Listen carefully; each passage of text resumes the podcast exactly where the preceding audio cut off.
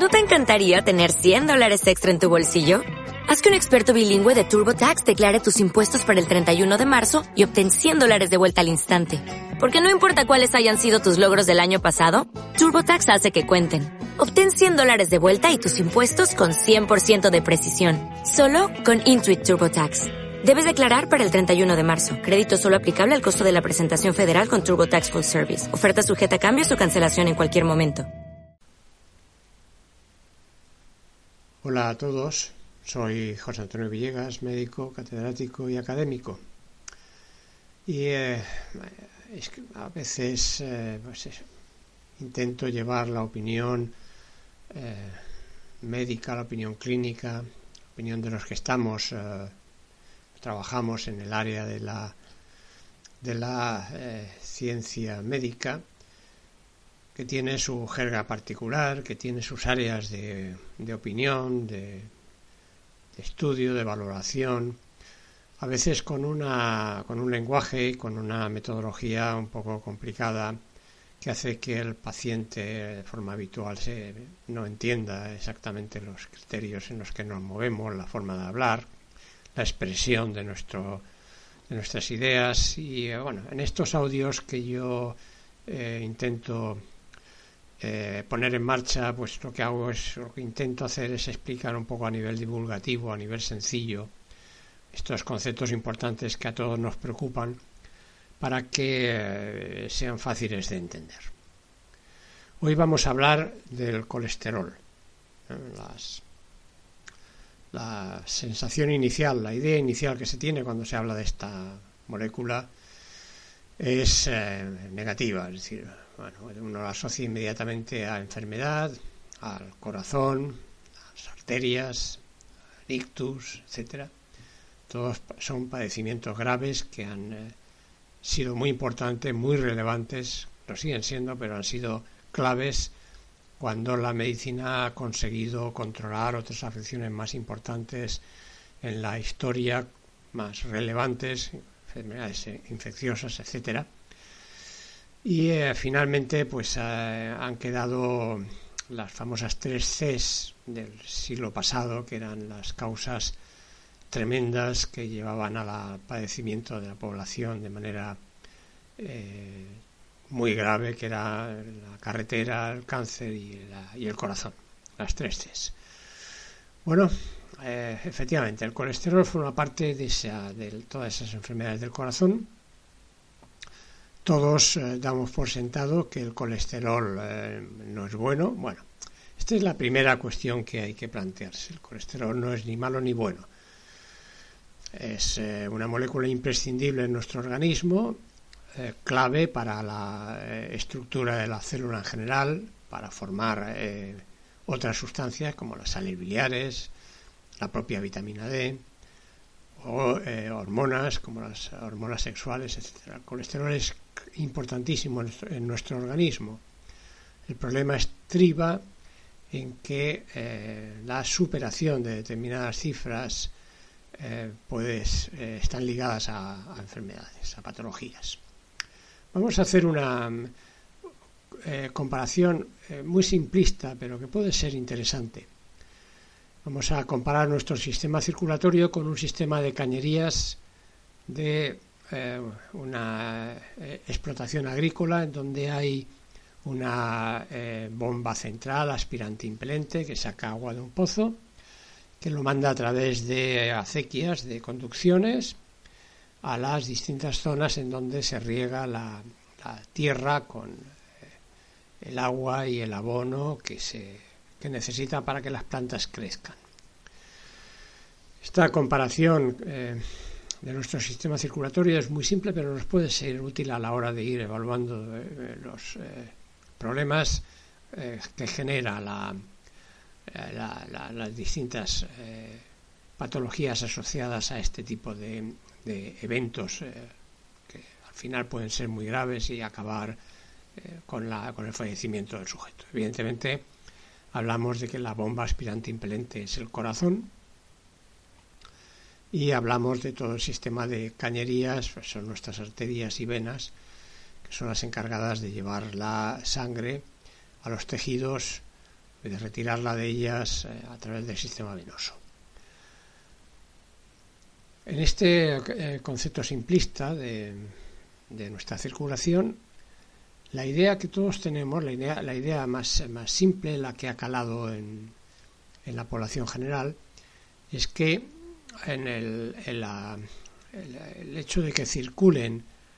em, la, la, grasa por las, por las arterias, es decir, que circule, digamos que la grasa podríamos llamarla, podría ser el abono, ¿no? que se le echa al agua eh, y que eh, finalmente va a servir para que las plantas crezcan. Bueno, pues eh, la grasa circula en, nuestras, en nuestro sistema arterial y venoso a través de unos sistemas que son transportadores, que son el, colesterol y los triglicéridos, y el colesterol en diversas formas, eh, según su, densidad, se, se, califica en, en eh, lipoproteínas de alta, de baja o de muy baja densidad, términos muy simplistas, muy sencillos. Todos asociamos que las de baja densidad, estas que se llaman LDL, eh, son las malas, las que no deben de estar muy altas, y las de alta densidad, las HDL, son las que pueden estar elevadas y eh, no eh, producen enfermedad. Digamos en términos generales que lo que ocurre más o menos es que si tenemos una depuradora central donde va a parar toda la circulación de esas eh, redes de tuberías que llevan el agua y llevan el abono, bueno, pues en esa depuradora lo que en principio es interesante, que es que circule abono, las cantidades elevadas se van depurando, se van eliminando y vuelve otra vez a circular en las cantidades adecuadas el abono por, las, eh, eh, por la red de tuberías. Eh, la depuradora esa sería el hígado y cuando las partículas de colesterol, de triglicéridos, etcétera, pues se van depurando, se van eliminando en, esa depuradora central en nuestro hígado y va, se va manteniendo unas cifras eh, normalizadas, que son las que el organismo necesita, las adecuadas y eh, las que no nos generan ningún tipo de problema, que todos estamos eh, habituados a observar en nuestras analíticas. ¿Por qué tanta, tanto vínculo con las, con las cifras en las analíticas? Bueno, pues por una sencilla razón, porque ha sido fácil y económico y sencillo el, controlar todo lo que los problemas clínicos que pueden derivarse de las, distintas eh, patologías en las arterias y en las venas y por supuesto eh, las, eh, más importantes que derivan de la obstrucción de esas arterias o venas que dan lugar a la pérdida de flujo en áreas determinadas y la eh, muerte del tejido que debería estar regada por esas arterias. Cuando eso es el corazón, pues evidentemente se produce el infarto de miocardio y todos sabemos la gravedad que puede tener. El hecho de que eh, estas eh, mm, situaciones generadas por, la, por las enfermedades de esas arterias sean vinculadas a esos excesos de, esos, de esas eh, grasas circulantes, del colesterol, de los triglicéridos, y de que eso sea fácilmente detectable en las analíticas eh, rutinarias que se hacen, que se establecen, hace que ya en eh, mediados del siglo pasado fuera habitual chequear las cifras finales de colesterol total y de sus fracciones para saber eh, las eh, cantidades que se tenían y establecer los niveles de riesgo. Podíamos hablar, por tanto, de que eh, cifras de colesterol total de menos de 200 miligramos por decilitro, con unas cifras de, de, colesterol LDL, que estamos diciendo que son las lipoproteínas de baja densidad, que son las que no deben de estar muy elevadas, pues se consideran normales por debajo de 100 miligramos por decilitro, es decir, aproximadamente la mitad. Eh,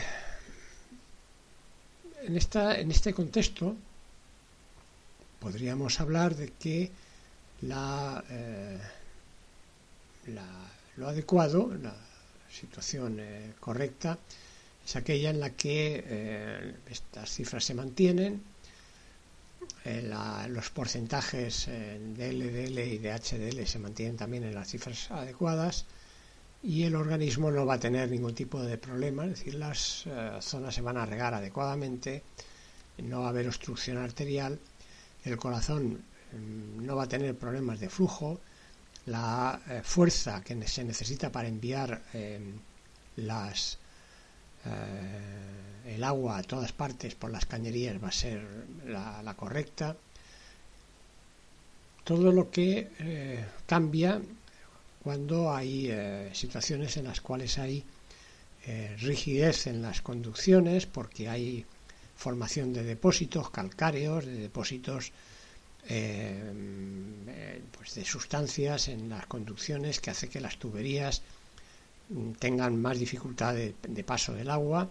Eso hace que la bomba aspirante impelente tenga que funcionar con mayor fuerza para mandar el agua a todas partes y em, con motivo de ello pues tenemos el primer escalón que aparece que es que la tensión de fuerza de esa máquina aspirante impelente tiene que aumentar es, lo que conocemos como hipertensión y que se produce por esa falta de, elasticidad del, sistema arterial producido por esas distintas alteraciones que se pueden establecer, luego iremos viéndolas. Es decir, que tenemos ya el primer eh, factor a considerar. Cuando hay limitación de flujo, cuando hay modificaciones en las, en las tuberías, cuando se hay depósitos que hacen que enlentecen la circulación, tiene que haber más presión de la máquina central, aparece la hipertensión y tenemos ya el primer factor de riesgo serio de que algo no está funcionando bien. El segundo factor que todos, conocemos es el hecho de que en determinadas zonas se produzca una obstrucción tan grande que provoque la pérdida de flujo en esa zona, la muerte de, las plantas que están regadas por esa zona y eh, que a nivel orgánico pues eh, sabemos que conocemos como el infarto, es decir, la, pérdida de, de función de una zona que de pronto deja de recibir los nutrientes y la sangre adecuadamente porque hay una obstrucción de flujo importante. Bien,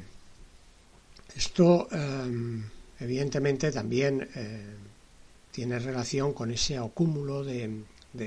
esas sustancias, con esa limitación de flujo, que es eh, lo que todos eh, entendemos de una forma muy simple, muy sencilla. Hay obstrucción de flujo hay pérdida de flujo de, eh, líquido en una zona determinada, se produce un infarto, hay una lesión muy grave. Bien, em, todo ello va ligado, eh, en principio, entonces, a la circulación de las grasas que hemos comentado eh, a través de, las arterias, de la em, situación en la que se produce una zona determinada de obstrucción que se produce por acúmulo de esas sustancias, de ese colesterol en esa zona determinada de la arteria y esa acumulación de flujo, aparte de producir mayor tensión, de obligar al corazón a trabajar con mayor tensión, de producir hipertensión, también puede producir en zonas determinadas, cuando se obstruyen zonas particulares, infartos eh, por falta de, irrigación. E, en este contexto tan general, digamos que eh, nos movíamos a mediados del siglo pasado eh, cuando empezamos a relacionar estos problemas de aumento de, grasas circulantes con problemas de dieta. Lo cual inicialmente era fácil de, sostener, porque uno pensaba inmediatamente, bueno, si uno toma mucha grasa, si esa grasa circula por la sangre,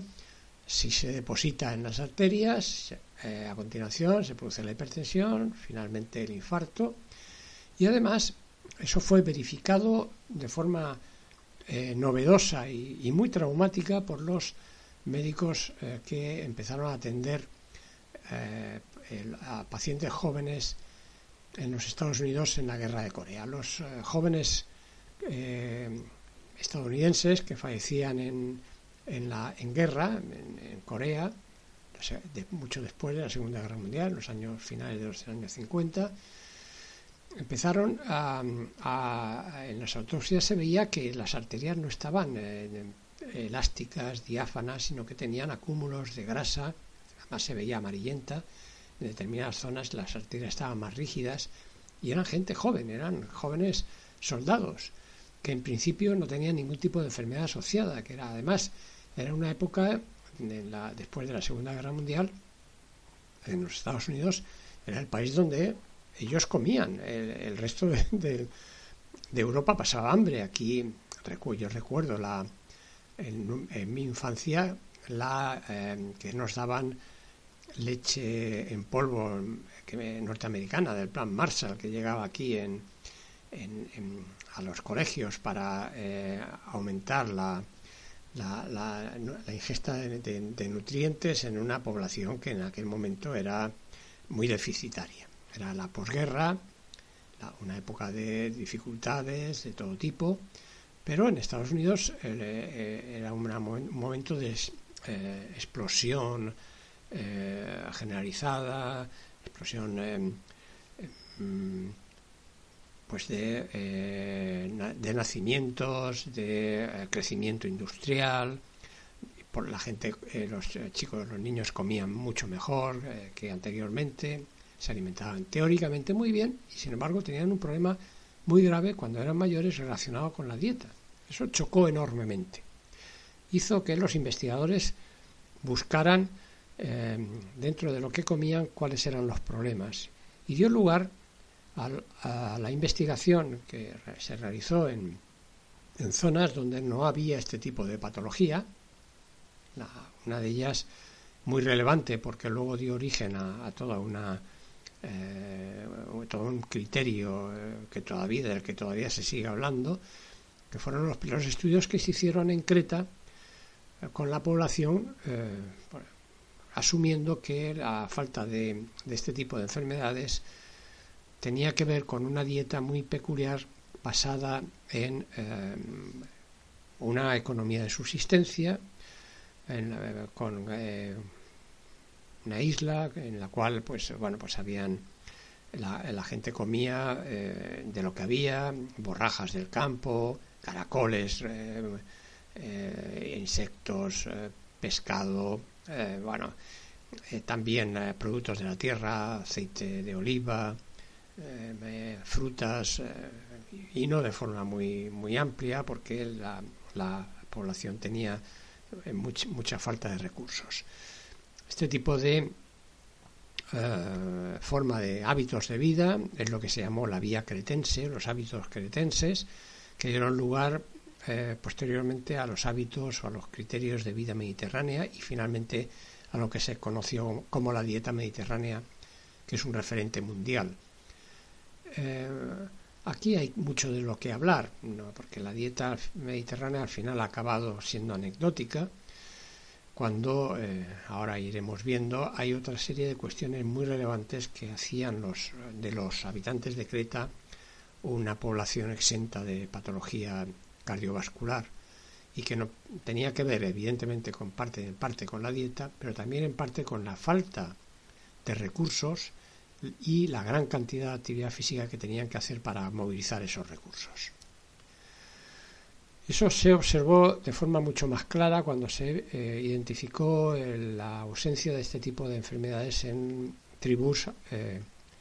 de cazadores, por ejemplo en los bosquimanos, en, eh, tribus en Nueva Zelanda o en, la Amazonia, etcétera, que son eh, tribus eh, de nuestra gente, de nuestra especie, iguales a nosotros, pero que tenían un tipo de vida muy cercano al que al de nuestra evolución durante cientos de miles de años. Eran cazadores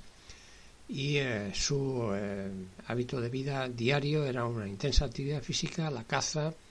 y la comida a base de eh, raíces, em, verduras eh, obtenidas en la tierra, frutas en, los momentos de abundancia insectos, etc. Bueno, la ausencia de este tipo de enfermedades en este tipo de, eh, sujetos hizo pensar que había algo más que la dieta eh, que era muy relevante y puso el enfoque en el ejercicio físico, de manera que el ejercicio físico intenso pasó a ser un factor muy relevante a la hora de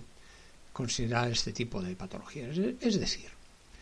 si la eh, circulación en esa imagen que eh, planteábamos de ese huerto irrigado, si la eh, circulación de agua era, era, importante porque se regaba de forma habitual, el corazón se mantenía movilizando gran cantidad de agua y el agua se movía por las cañerías con potencia y, con, y de forma regular, eh, había poco acúmulo de residuos en esas paredes y habían pocos problemas derivados de las, de las, de las obstrucciones, etcétera. Por el contrario, cuando de pronto se producían periodos de sequía y eh, habían eh, exceso de abonos, de sustancias que recorrían el agua y a veces se producía una disminución de riego, era más fácil que se acumularan este tipo de, de productos en las paredes de las cañerías y que eh, esas, esos acúmulos se hicieran rígidos, consistentes y, generaran obstrucciones y falta de elasticidad, es decir, rigidez en las conducciones. Es decir, no solamente era lo que circulaba por, la, por el líquido, por la sangre, sino la cantidad de flujo movilizado por un ejercicio físico en mayor o en menor intensidad. Y ya tenemos aquí factores muy relevantes. Todo, hecho, todo ello ha hecho que en este momento la situación haya variado mucho y los clínicos ya no se fijen estrictamente en las cifras del colesterol total, es decir, de lo que circula, o de la relación entre el colesterol bueno y malo, es decir, de si la depuradora funciona en mayor o, o en peor medida, eh, sino además de ello, porque eso es relevante, en otra serie de, factores. Y eh, se ha pasado a considerar algo muy importante, que es el, recubrimiento de las paredes de esas, de esas cañerías. El, criterio que, que, existía inicialmente, pues, que nuestras arterias y nuestras venas eran pues unos tejidos que recubrían eh, los vasos sanguíneos, que lo que hacía era eh, em, permitir eh, o ayudar o transportar el líquido interno que era la sangre. el estudio de, esa, de ese tejido, que se llama endotelio, el estudio mucho más profundo, nos llevó a, a darnos cuenta, a observar, que eh, ese, endotelio era, tenía un, papel muchísimo más allá, mucho más importante que el de mero eh, transportador, el de mero recubrimiento de, del líquido transportado, porque en sí mismo era un, un tejido activo, eh, un tejido que segregaba sustancias como el óxido nítrico, que tiene un potente poder vasodilatador, que además eh, evita eh, problemas de coagulación eh, mediante esos sistemas propios de, equilibrio interno, de producción de sustancias agregantes antiagregantes, plaquetarias, etcétera. Es decir, el endotelio era mucho más allá que un recubrimiento, era todo un tejido con una función importante. Y ahora, de hecho, eh, se tiende a considerar mucho más la enfermedad arterial y toda la serie de enfermedades cardiovasculares derivadas como una enfermedad del endotelio eh, muy relacionada con procesos inflamatorios y se considera una enfermedad inflamatoria crónica de bajo grado. Eh, es decir, hemos ido a, hemos profundizado mucho más allá, mucho más celular y metabólicamente en la enfermedad y llegamos a considerar mucho más allá del simple transporte de sustancias como es el colesterol o los triglicéridos de la simple eh, agregación o formación de esas placas y la, acción la, la lesión del, de, ese tejido, sino la propia función endotelial como eh, factor importante a la hora de la, de la formación de, esa, de, esas lesiones, de la producción de ese tipo de, patología. Y finalmente vamos a ir ya eh, clarificando un poquitín todo ello en, los aspectos que más nos interesa a todos. Es decir, bueno, vale, yo tengo un colesterol elevado, tengo un colesterol está entre 240, 250, es decir, está por encima de 200 y además con unas cifras de L de lipoproteínas de baja densidad de LDL altas y me dicen que tengo un factor de riesgo y que debo de tomar medicación. Bueno, y el médico me dice en primer lugar, cuidado, vamos a intentarlo modificando la dieta y haciendo ejercicio físico. ¿Por qué? Pues precisamente porque la eh, eh, dieta eh, basada en verduras, en, en ácidos grasos que equilibran o bien son neutros, como es el caso del aceite de oliva, que es un ácido graso que se llama eh, de la serie N9, es decir, un ácido graso que se considera neutro en términos de inflamación, o bien hay un equilibrio entre las series 6 y 3, los famosos ácidos grasos omega 3, omega 6, eh, y ese equilibrio em, permite que los derivados de esos ácidos grasos, que son más o menos proinflamatorios, estén en las proporciones adecuadas. Cuando hay un desequilibrio, cuando tomamos menos omega 3 y más omega 6, como ocurre con un tipo de dieta eh, muy típico en la, en la industrialización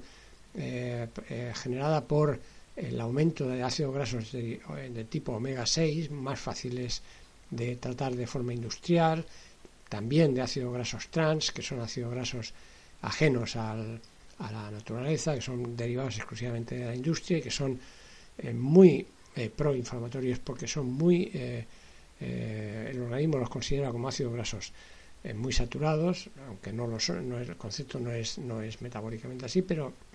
es una interpretación que el organismo hace de un producto antinatural.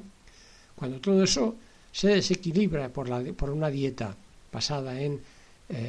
compuestos muy procesados, muy industrializados, con un exceso de grasas saturadas, etcétera. Ese tipo de dieta es muy proinflamatoria, es muy angiogénica, es decir, eh, perdón, eh, muy eh,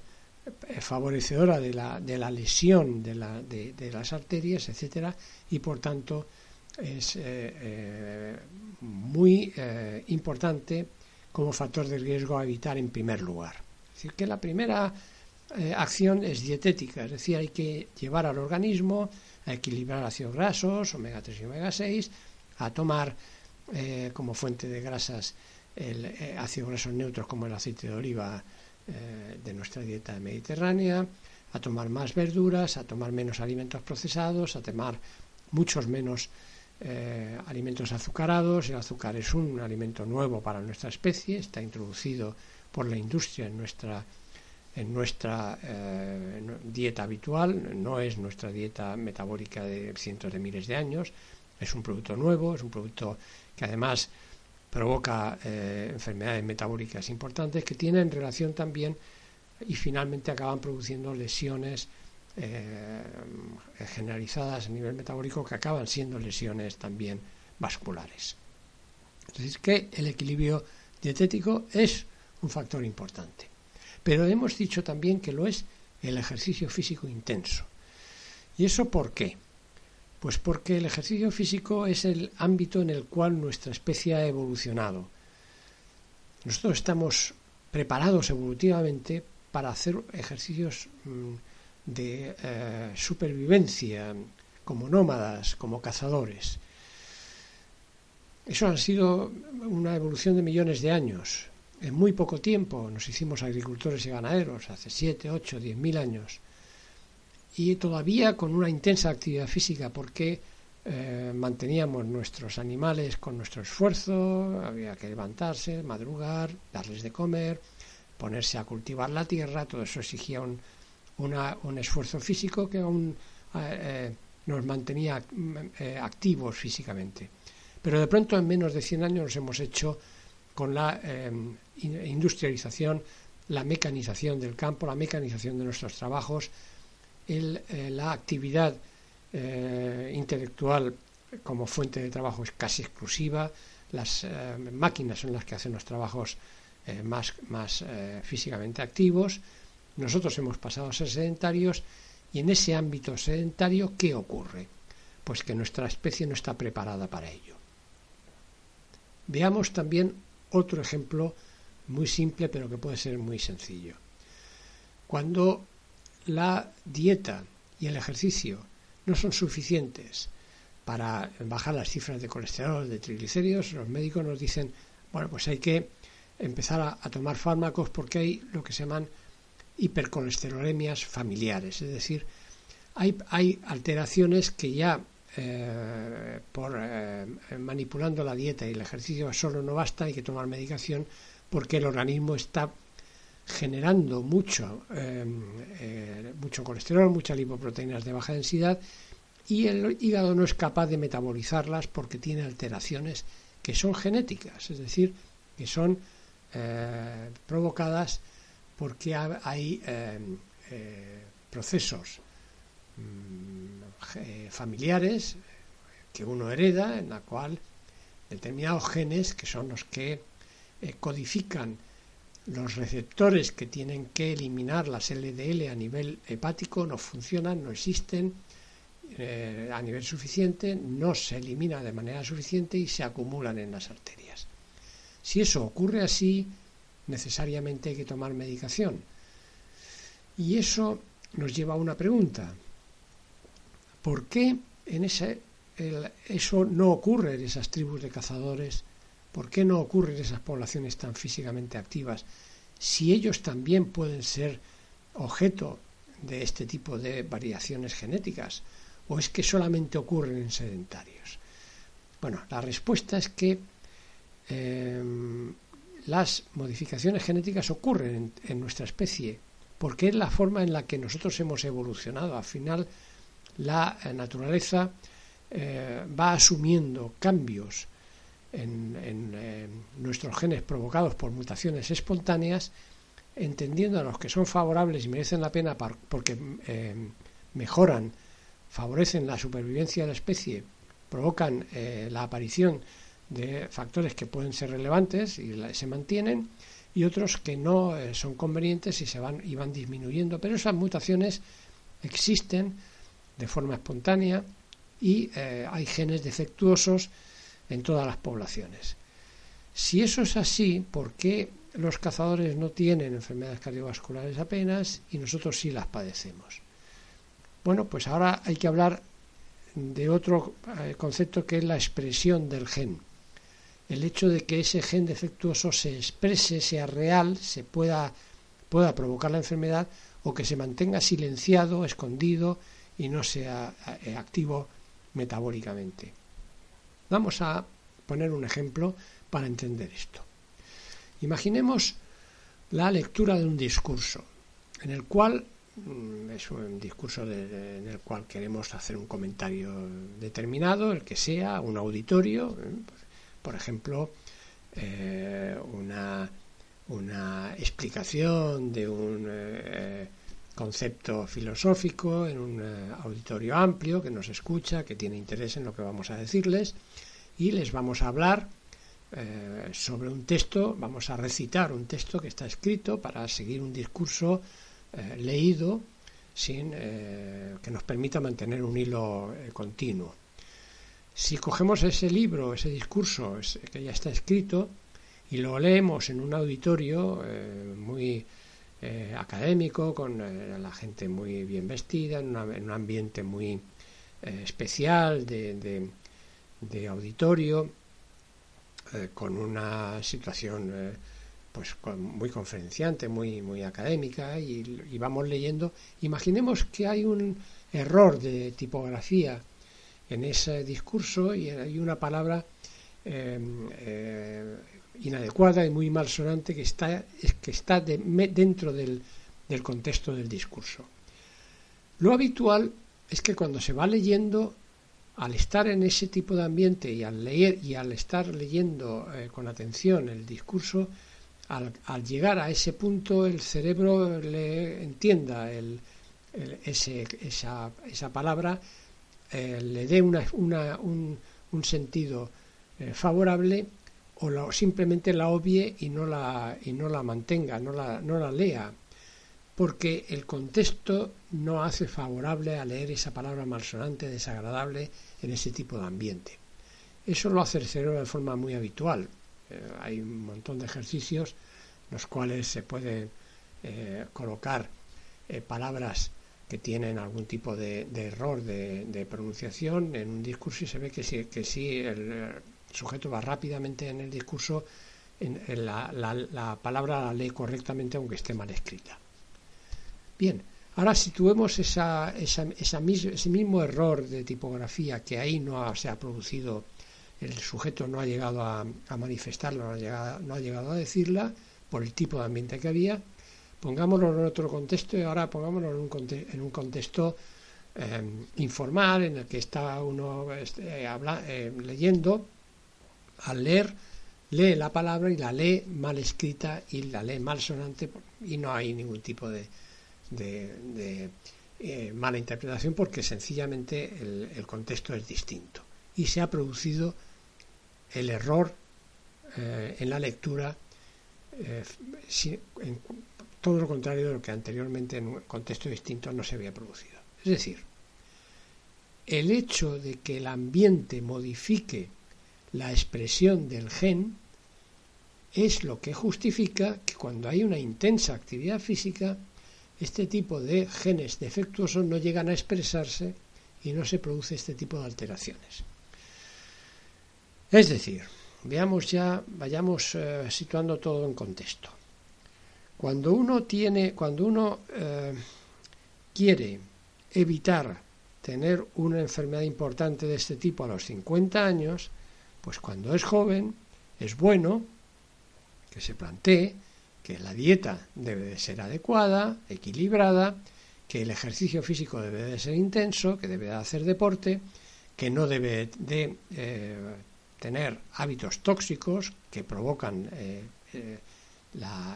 ese tipo de lesión o ese tipo de problemas como el, tabaquismo, etcétera. Y todo ello en ese contexto de prevención evitará que se tenga ese tipo de, problemas a esas edades. Cuando uno eh, no sigue este criterio el ambiente favorece la expresión de genes y hay genes defectuosos, vamos a producir una, unas alteraciones que van a ser de tipo familiar, de tipo genético, y que eh, nos va a llevar necesariamente a la clínica y a, tomar eh, medicación. Esto hay que tenerlo en cuenta porque no es el momento de caer en eh, bueno, pues en las ideas de, la, de, que cualquier hábito dietético de ejercicio en alteraciones, en lo que se llaman dislipemias, que son este tipo de alteraciones de eh, los ácidos grasos, del colesterol, los triglicéridos en sangre, en alteraciones importantes y, debidas a, problemas genéticos, lo vamos a solucionar con con hábitos de vida natural. Eso se podría haber hecho como prevención, pero ya no como tratamiento. Ahí necesariamente tiene que haber dieta, tiene que haber ejercicio, pero también tiene que haber medicación. Si no hay genes defectuosos. Y, eh, sin embargo, si hay hábitos tóxicos, como puede ser el tabaquismo, o hay una dieta inadecuada, como hemos comentado anteriormente, una dieta occidental, o hay sedentarismo, o todos ellos, entonces estaremos en otra situación diferente en la cual la, el momento en el que empiezan a aparecer estas cifras alarmantes, en el que empiezan a aparecer este tipo de problemas, nos puede llevar a hacer pensar que eh, nuestra intervención mediante la dieta, el ejercicio físico y eliminar esos hábitos tóxicos puede ser muy favorable. En estos casos la eh, intervención farmacológica temprana e inmediata y a veces no muy afortunada, pues tampoco es adecuada, porque eh, dentro del contexto general de que la enfermedad, hemos dicho que era una enfermedad del endotelio vascular, que además estaba ligada a, procesos inflamatorios crónicos de bajo grado, la circulación, la producción de esa lesión va a tener más que ver con la oxidación de ese colesterol y con problemas derivados de ese endotelio que con el propio proceso de transporte de esas grasas. De manera que la medicación que provoca la disminución de, de, circulación de esas grasas no va a ser tan importante, tan relevante, va a ser mucho más importante que actuemos a nivel de la pared vascular del endotelio y que lo arreglemos eh, mediante eh, cambios que produzcan eh, alteración en la enfermedad inflamatoria crónica de bajo grado, que es la que está debajo de todo el proceso inflamatorio, de todo el proceso arterioesclerótico. Por lo tanto, mm, cuando eh, las cifras de colesterol empiezan a aumentar, cuando tenemos una situación en la que empezamos a ver que nuestra tensión empieza a ser eh, una tensión, eh, bueno, borderline, ahí que está, empieza a ser ligeramente elevada. Cuando no tenemos cifras ni enfermedades importantes que nos lleven a la clínica directa a tomar la medicación de forma inmediata, recurrir a cambios drásticos en nuestra dieta, en, nuestra, en, la, en, la formación, en el ejercicio físico más activo, mucho más activo, puede ser muy relevante. Y en este sentido, sí que puede ser muy interesante eh, eh, primer tratamiento, como primera evaluación. Y lo tiene, y es interesante por todo lo que hemos comentado anteriormente. Mm, como corolario final, mm, pasemos a una situación de nuevo idílica. La eh, prevención, como siempre en el ámbito médico, es importantísima. Educar a la población en salud para que los niños, los jóvenes, mantengan hábitos saludables y hagan una, buena prevención eh, que implique no solamente la, su propia actividad en ellos mismos en cuanto a evitar hábitos tóxicos, a llevar un buen estilo de vida, a promocionarles, sino ayudarles eh, en el ámbito institucional, es decir, que hay que promover eh, actividades o eh, ámbitos sociales que favorezcan el ejercicio físico. Yo he visto esta mañana unas imágenes de, de Ámsterdam con la circulación de bicicletas y realmente es espectacular. Y eso es un proceso institucional. Hay que llevar a la población a la práctica del ejercicio físico de una forma habitual, incluso, por ejemplo, para ir y volver del, de la, del, propio trabajo. Hay que eh, entender que la, la, a la industria hay que llevarla a fomentar la industria saludable, los, los eh, alimentos eh, saludables frente a los que a la industria le puede interesar más o menos producir por procesos puramente industriales, como es ocurre con los ácidos grasos trans, conservantes, etcétera sino también por el hecho de que de eliminarle de eliminar todo el contexto general del azúcar en nuestra alimentación, al que ya me he referido en, un audio de forma exclusiva. Eh, todos estos factores también son de contexto, hay que incidir también en ellos y por tanto la prevención de la salud